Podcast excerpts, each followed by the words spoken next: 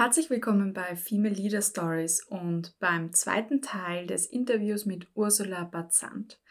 Sie ist Arbeitsmarktexpertin und beschäftigt sich bei der ÖBB vor allem auch mit Lehrlingen und der Lehre. Dementsprechend sprechen wir über die Jugend und den Arbeitsmarkt. Wie schaut die aktuelle Situation auch aus und wie werden auch Unternehmen fit für die Anforderungen von Arbeitnehmern der Zukunft. Also sehr spannende Themen, wenn du gerade in einer Bewerbungsphase bist und hier auch ja dich nochmal in einen breiteren Blickwinkel Perspektive bewegen möchtest.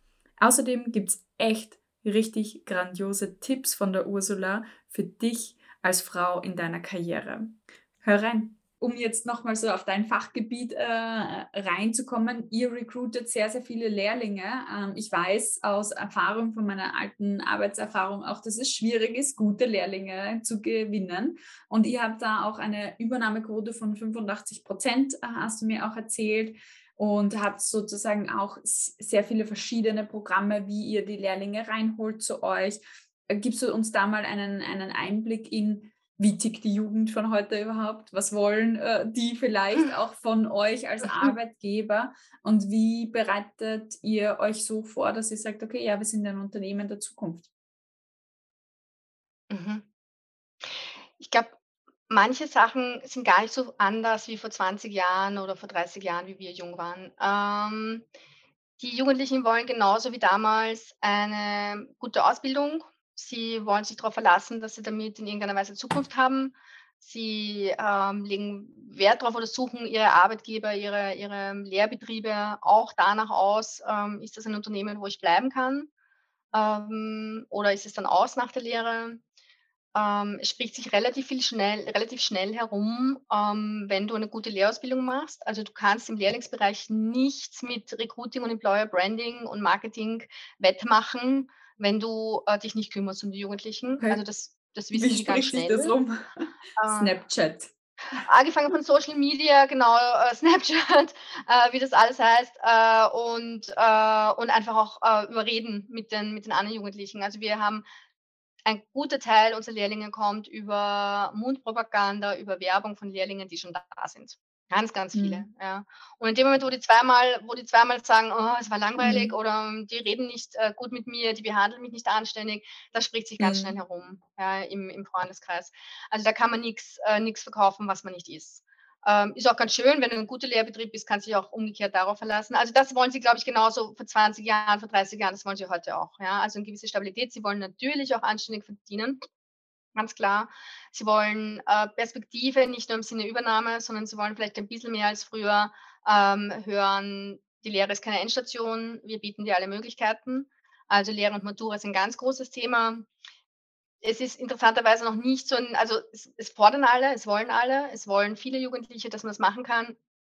Vergleichsweise wenige nehmen es noch an, mhm. interessanterweise. Also sie möchten gerne die Option haben. Es machen dann doch nicht so viele äh, vielleicht auch wie wir uns wünschen würden. Also da hat sich nicht viel verändert. Was sich vielleicht geändert hat, ist ein bisschen mehr der Wunsch nach Flexibilität und ein bisschen mehr, ähm, dass im Vordergrund steht, ähm, dass sie auch weiter Freizeit haben. Also ich möchte nicht das Gefühl haben, ich werde hier zwölf Stunden am Tag für Arbeit eingespannt. Dürfen wir eh nicht, Jugendarbeitsschutzgesetz und so weiter, aber ähm, sie, sie fragen mhm. danach. Ja, sie fragen danach, ja, und sagen: „Okay, wie ist das äh, wann haben wir am Freitag Schluss und wann haben wir, äh, so unter der Woche Schluss?“ Und ich finde es auch okay, danach zu fragen, ja, und zu sagen: „Passt, äh, du setzt dich dafür voll ein, von 6:30 an 8 Stunden bei uns, äh, aber dann möchtest du auch gehen“, ja, und das ist auch in Ordnung, finde Mhm, ich. ja, also da eigentlich auch ein gesundes Verhältnis, äh, zu zur Arbeit und auch zum zum eigenen Leben zu haben.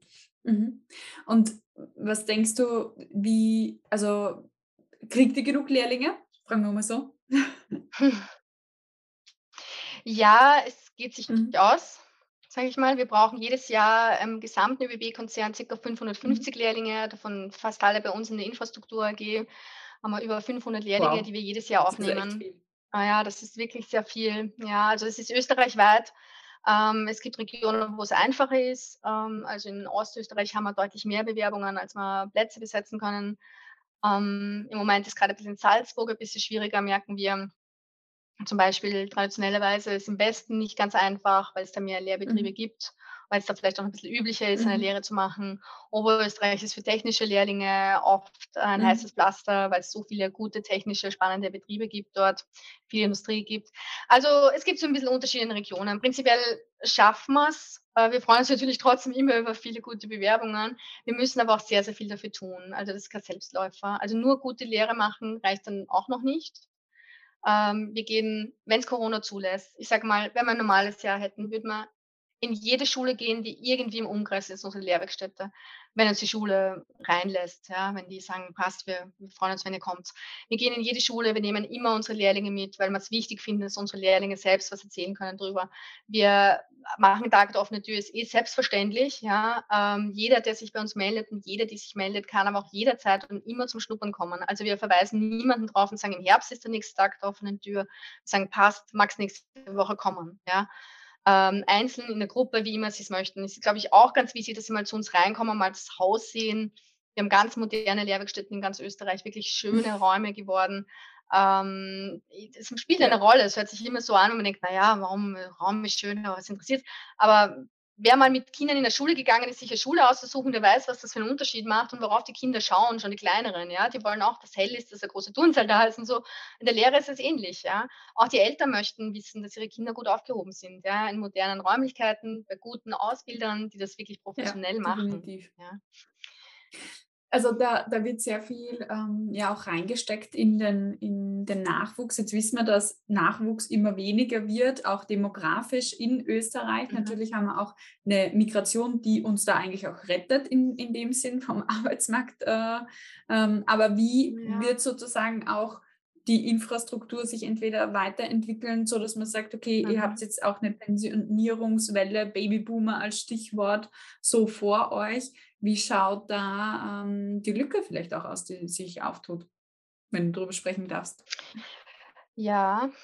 Ja, ja, durchaus. Das ist schon was, was uns sehr beschäftigt. Wir merken, dass, äh, dass du hast schon angesprochen, die Kohorten immer kleiner werden. Das heißt, es gibt pro Jahrgang immer weniger Menschen und da hilft uns auch die Migration im Moment nicht wahnsinnig dabei. Ähm, und gleichzeitig gibt es auch noch dazu parallel immer weniger Menschen, die die zum Beispiel eine Lehre machen wollen. Ja, also von den Kindern, die da sind, wollen immer mehr Richtung Gymnasium, Matura, Studium gehen. Ähm, das heißt, die Lücke wird eigentlich immer Ja, größer für uns. Ähm, das kannst du, glaube ich, wirklich nur machen, indem du ganz stark sagst: Durchlässigkeit, Durchlässigkeit, Durchlässigkeit. bis an die Ähm, Spitze. fang mit der Lehre an, hast eine solide Basis genau, hast eine solide Basis, äh, fördere mal sofort Lehre mit Matura dazu, mach das 2 3 Jahre als Fachkraft und danach schau mal, wie wir dich weiterentwickeln. Und das muss man Ja, dann auch durchziehen ja. und ernst meinen. Auch das, glaube ich, spricht sich sehr schnell herum, ob man guter Arbeitgeber ist und gut mit den Leuten umgeht und sie weiterentwickelt. Ähm, da hilft uns gar nichts anderes, glaube ich. Das andere ist auch wirklich noch mal in die Jobs hineinzuschauen, zu sagen, äh, wo haben wir vielleicht noch Jobs, die, ähm, keine besonders attraktiven Jobs sind, ja? Kann man da noch was digitalisieren vielleicht, ja? Kann man da gibt's da Sachen, die man nicht mehr persönlich machen muss? Es gibt Sachen Gehen wir mal weg von uns, ja? Das finde ich typischste Beispiel ist, man kann sich darüber unterhalten, was macht man als Kassiererin im Supermarkt, ja? Ist das ein guter Job oder nicht? In Wirklichkeit bewegen die jeden Tag Tonnen an Ja, Gewicht, ja, das merkt man dann an Das ist ein schwerer manueller. Job, ja? Dadurch, dass ich im Genau, Handel das ist 'n war, schwerer manueller Job, ein ja? wirklich schwerer manueller Job. Genau, ja? Absolut. Und dann muss man sich die Frage stellen, ist es ein guter Job? Und es geht mir nicht darum zu sagen, wir brauchen die Leute nicht mehr. Ich glaube, wir brauchen die Leute. Die Frage ist nur, ist das, dass sie etwas übers Förderband ziehen, ja? Ist das der Job, den es wert ist, äh, so Nein. erhalten zu werden? Und so haben wir natürlich äh, so, ne? Und da da haben wir genauso auch Berufe, wo du denkst, soll der so der Beruf, wie er jetzt ist, so manuell, vielleicht gefährlich, wir haben recht gefährliche Jobs auch noch im Verschub zum Beispiel, soll das so bestehen oder wollen wir da nicht schauen, ob die gefährlichsten Sachen, die schwierigsten Sachen ob die nicht eine Maschine für uns machen kann, ein Roboter, was auch immer, ähm, wir irgendwie digitalisieren können, ja, ob das nicht geht und wir lieber die Menschen einsetzen, da wo sie 'n Mehrwert haben, nämlich da, wo wo es nicht eben eine routinehafte Tätigkeit ist, die eben ein Förderband eine Maschine machen kann. Da wären sie ja richtig Absolut, eingesetzte ja. Also es sollte nach wie vor jetzt, um bei dem Beispiel zu bleiben, wo ich mich auch auskenne im Handel, es sollte Menschen geben, die du fragen kannst, hey, wo steht dieses Produkt? Oder kann ich das und das haben? Oder wie ist die Rückgabefrist, whatever, ja, welche Fragen du auch immer hast, um eine persönliche Beziehung zu haben. Aber gerade diese, und ich habe es ja selber gemacht in meinem Trainee-Programm, das ich gemacht habe im Lebensmitteleinzelhandel, um 6 Uhr in der Früh Milch einzuräumen that's Mhm. not funny. Ja, also es ist wirklich nicht Ja. sozusagen lustig und da äh, ist es ja auch so, dass wir die Digitalisierung nicht als Konkurrenz zur Arbeitskraft sehen sollten, sondern eher als Unterstützung. Ja, also bin ich voll bei dir. Wie können wir uns das Leben einfacher machen, bei aber ähm, Wirtschaftsstandort, Entwicklung, äh, Wachstum. Wir wollen ja alle unseren Wohlstand halten. Äh, mit immer weniger Arbeitskräften Mhm. und der gleichen manuellen Arbeit ist Mhm. das nicht möglich. Das heißt, wir müssen digitalisieren, wo wir die wenigeren Arbeitskräfte so produktiv einsetzen, mit Maschinen, Computersystemen, whatever auch unterstützen, damit wir eigentlich auch unseren Wirtschaftsstandort halten.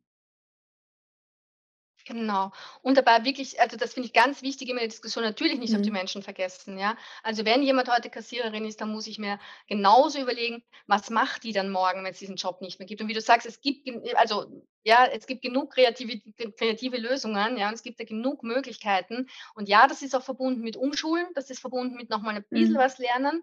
Und da haben wir sicher als Wirtschaft aber auch eine Aufgabe, eben dafür zu sorgen, dass die Menschen auch gut aufgefangen wir haben nix davon, wenn die Kassiererin dann in der Arbeitslosigkeit sitzt, ne? Da haben wir dann nix gewonnen, ne? Aber ich glaube, äh, da da braucht man sich keine Sorgen machen. Zumindest im Moment braucht sich niemand Sorgen machen, ähm, dass nicht Fachkräfte wo gesucht werden. Und das ist wirklich auch eine Aufgabe der Wirtschaft, da noch mal hinzuschauen, zu sagen: „Wie bringen wir die Leute jetzt von A nach B?“ Also, vom Arbeitsplatz A, der noch sehr Mhm. manuell war, zu Arbeitsplatz B, der vielleicht andere Ja, Herausforderungen hat. definitiv. Also, ja, wir wir bewegen uns da in der Gesellschaft, glaube ich, auch in der Aus und Weiterbildung in 2 unterschiedlichen Ebenen auch noch mal so, weil wenn wir jetzt zum Beispiel an unsere Jobs denken, Ursula, ähm, du arbeitest im Büro als Führungskraft, als Geschäftsbereichsleitung, ich genauso und gleichzeitig werden die Jobs ja auch immer mehr digitalisiert, vielleicht auch unterstützt durch jetzt Art Artificial Intelligence zum Beispiel oder Intelligent Automation. Und das sind auch interessante Revolutionen, ja. Wie wird sich, ähm, auch der Arbeitsplatz für Büroarbeitskräfte verändern in dem Sinne? Also, es ist total interessant. Hot Skills of the Future ist eins meiner Lieblingsthemen. Hast du da so ein ein, wie soll man sagen, ein Skill, wo du sagst: „Ja, darauf müssen wir auch setzen“, oder jeder Mensch sollte auch schauen, dass er den ausbildet für den Arbeitsmarkt der Zukunft? Ähm, du meinst so eine Fähigkeit, wo man sagt, das müssten wir alle Ja. können? Also, äh, ich sage jetzt mal, wenn ich jetzt noch mal denke an ein paar Mitarbeiter von uns im Konzern, die noch nie einmal noch nicht einmal ein Smartphone haben, äh, dann ist das sicher so 'n Basic. Also, zu wissen, wie gehe ich mit einem Digital Device um, das ist 'n totales Basic. Und da brauche ich nix können, da brauche ich nicht programmieren, da brauche ich noch nix äh, noch Ja, nix also verstehen davon. mhm. Aber einmal wissen, wie gehe ich damit um? Ja, das reicht Ja, schon mal. wirklich händeln. Also, das gehört wirklich schon zum zu zu den Basics, die sozusagen abgecheckt werden müssen, dass ich sage: „Okay, kann zumindest mit dem Device umgehen“, weil grad da ist ja auch immer noch so 'ne Hürde. Also, ich weiß es auch wirklich im Handel, als wir digitale Bestellunterstützung eingeführt haben. Das war so in der Zeit, wo ich Regionalverkaufsleitung war. Und dann so: „Na ja, was soll ich mit dem Kastel?“ Es wurde dem wurde ein Mhm. Namen gegeben und es wurde beschimpft und whatever. Also, im Sinne von weil das, ähm, System musste ja trainiert werden vom Filialleiter oder der Filialleiterin und von den Führungskräften, um zu lernen, so zu bestellen, wie die gerne bestellen würden. Und dann gibt's natürlich allerhand für Geschichten. Mhm. Ähm, aber so das mehr als Unterstützung und Freund auch anzusehen als als Feind, ich glaube, das ist ein guter guter Mindset und Perspektiven-Switch. Ja, und ich denke, weißt du, vielleicht kommt dir das jetzt banal vor, wo du denkst: „Na ja, gibt's nicht noch andere Skills irgendwie, die irgendwie tiefer gehen, weitergehen, muss man nicht programmieren können“, so, wo wir denken: „Ich wäre schon froh, wenn das viele von unseren Mitarbeiterinnen Ja, können.“ ja. Ja. Ähm, Ursula, es ist sehr, sehr einblicksreich, was du auch uns heute erzählst. Vielleicht, ähm, gehen wir noch mal zurück auf die Karriereebene. Was würdest du den Frauen, die heute zuhören, auch für ihre eigene Karriere gerne mitgeben? Ja. Ich habe da 'n bisschen nachgedacht vorher, Mhm. bevor wir uns getroffen haben, gedacht habe, das ist vielleicht so so so was, worüber man gerne da mal redet, auch in so 'nem Mhm. Frauenkreis, ne? So was gibt man mit. Dann gibt's ja immer diese Klassiker, dass man sagt: „Ja, immer mal Mhm. ja sagen, wenn du gefragt wirst“ und so. Und dann, wenn man 'n bisschen länger drüber nachdenkt, denke ich mal: „Na ja, man muss halt auch erst gefragt Ja. werden als Frau“, ne? Das ist immer manchmal 'n schwieriger Rat zu sagen: „Na ja, sag halt ja.“ Und dann denk sitzen die Frauen da und denken sich: „Aber ich werde ja gar nicht gefragt“, Mhm. ja? Und dann habe ich so 'n bisschen weitergedacht und mir gedacht: „Was kann man noch was kann man noch sagen?“ Und ich glaube, hm, habe bisschen reflektiert, was mir in den letzten Jahren aufgefallen ist, wo ich mich vielleicht manchmal geärgert habe oder mir dachte, hätte ich anders machen sollen. Eins ist, glaube ich, ähm wie beschreibt man das? Äh, schon nach den Regeln spielen, aber Spielräume ausnutzen. Also was mir bei mir immer bis heute immer wieder auffällt, ist, dass ich oft mir im Nachhinein denke, da war ich Mhm. zu brav. Und das sehe ich bei vielen Frauen. Also, dass es sich oft abgeben mit, wenn wenn was gesagt wird ich sage jetzt irgendein Beispiel, ähm auf deiner Führungsebene gibt's keine gibt's keine Mhm. Assistentin. Ja, das ist bei uns Mhm. nicht üblich. Wenn man irgendwann feststellt: „Ich brauche Mhm. aber eine“, dann muss man Mhm. dafür kämpfen, Mhm. ja? Und wenn man dann irgendwann nämlich um sich blickt und sich denkt so: „Ach, interessant, die anderen Ja, haben alle ja, eine, ja, warum habe ich nichts?“ Ja, äh, offensichtlich war's den anderen wurscht oder sie haben einen Weg ja, gefunden, ja, muss man dafür kämpfen. Also, wenn's Sachen gibt, die für dich wichtig sind, dass du gut arbeiten kannst, dann versuch dir diese Spielräume rauszuholen, versuch das zu machen. Wenn du irgendwelche Vorgaben kriegst, äh, sei das irgendwie, keine Ahnung, du hältst 'n Referat irgendwo, du sollst 30 Minuten reden und die Themen, die dir gegeben werden, sind denkbar fad, ja, dann wirst du wahrscheinlich meistens nicht rauskommen draus, ja, äh, weil dazu bist du eingeladen zu dem Thema, aber trotzdem schau da noch einmal, was du in diese 30 Minuten trotzdem noch reinpackst. Es geht nicht drum, 50 Minuten zu reden, ja? Gibt nix Schlimmeres als Leute, die ihre Zeit immer überziehen. Es geht nicht drum, das Thema zu verfehlen, ja? Aber zu sagen: „Okay, das ist die Vorgabe, die geben mir 30 Minuten. Ich darf da auf einer großen Konferenz oder was auch immer reden, das soll das Thema sein, aber habe ich nicht mehr 3, 4 Messages, die ich auf jeden Fall ja, mitnehmen möchte“, ja. ja?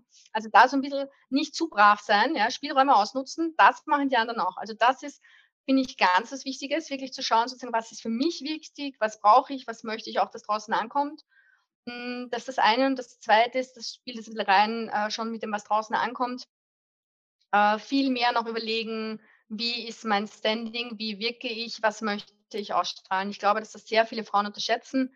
Die möchten 'ne gute Arbeit machen, äh, die möchten auffallen durch ihre exzellente Arbeit, äh, durch ihre Leistung. Äh, das tun sie auch oft, aber oft wird's nicht Ja, gedankt, absolut. Man muss ja? es auch einfordern Und wir eigentlich dann. warten Mhm. genau, und wir warten auch gesehen Mhm. zu werden, ja? Und das ist jetzt vielleicht auch 'n bisschen selbstkritisch. Ich kenne das auch Mhm. von mir. Ich warte auch manchmal drauf, sehr gesehen zu werden und ich kenne es von ganz vielen Frauen, die denken: „Boah, ich leiste da wirklich, äh, viel. Ich haue mich da rein fürs Unternehmen, fürs Team. Ich mache und mache und mache, ähm, und Belohnung kriege ich keine.“ Und, ähm, darüber kann man jetzt diskutieren, ob das fair ist. Das ist es bestimmt nicht, ja?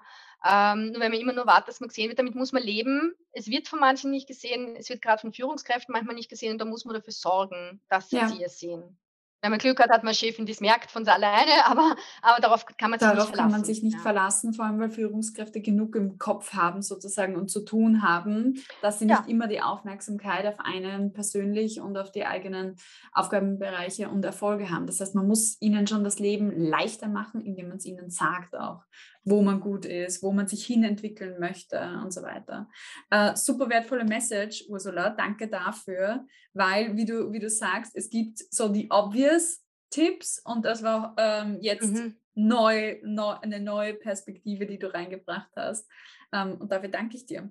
Ich danke dir auf jeden Fall für deine Zeit im Interview und für alles, was du uns heute über Arbeitsmarkt, Lehrlinge, Ausbildungen und über deine eigene Karriere mitgegeben hast. Danke dir. Sehr gerne. Danke dir. Weißt du, was erfolgreiche Frauen richtig machen? Sie unterstützen sich gegenseitig. Genauso wie du's bei den Vorbildern hier im Female Leader Stories Podcast hörst, unterstütze deine Community, unterstütze Frauen in deiner Umgebung. Allzu oft ist es so, wenn wir erfolgreich werden, verlieren wir Freunde und Mitstreiterinnen auf dem Weg. Das muss aber nicht so sein. Und deswegen lade ich dich ein, den Podcast, den Female Leader Stories Podcast mit den Frauen zu teilen, wo du sagst, ich will, dass du erfolgreich bist. Ich will, dass du in deiner Karriere vorankommst. Dann machst du ihnen ein Geschenk und teilst diesen Podcast mit ihnen. Sharing is caring und gemeinsam sind wir stärker als alleine.